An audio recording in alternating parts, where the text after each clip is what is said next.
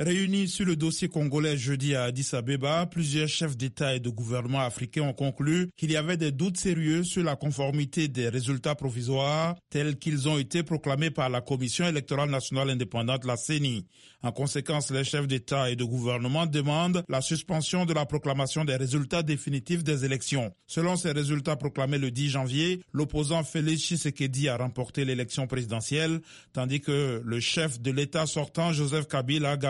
une confortable majorité à l'Assemblée nationale, au moins 350 députés sur 500. L'autre opposant, Martin Fayoulou, revendique la victoire avec 61% des voix et a saisi la Cour constitutionnelle qui doit proclamer les résultats définitifs d'ici mardi 22 janvier, date de la prestation de serment du nouveau président. Les chefs d'État et de gouvernement ont convenu d'envoyer en urgence en RDC une délégation de haut niveau comprenant le président de l'Union africaine Paul Kagame ainsi que d'autres chefs d'État et de gouvernement et le président de la Commission de l'Union africaine. Cette délégation devra entrer en contact avec toutes les parties prenantes congolaises dans le but de trouver un consensus, une issue à la crise post-électorale dans le pays. La réunion a rassemblé jeudi Paul Kagame, président en exercice de l'Union africaine, le président de la Commission Moussa Faki Mahamat, ainsi que plusieurs chefs d'État Afrique du Sud, Zambie, Namibie, Ouganda, Rwanda, Congo, Guinée, Éthiopie et Tchad.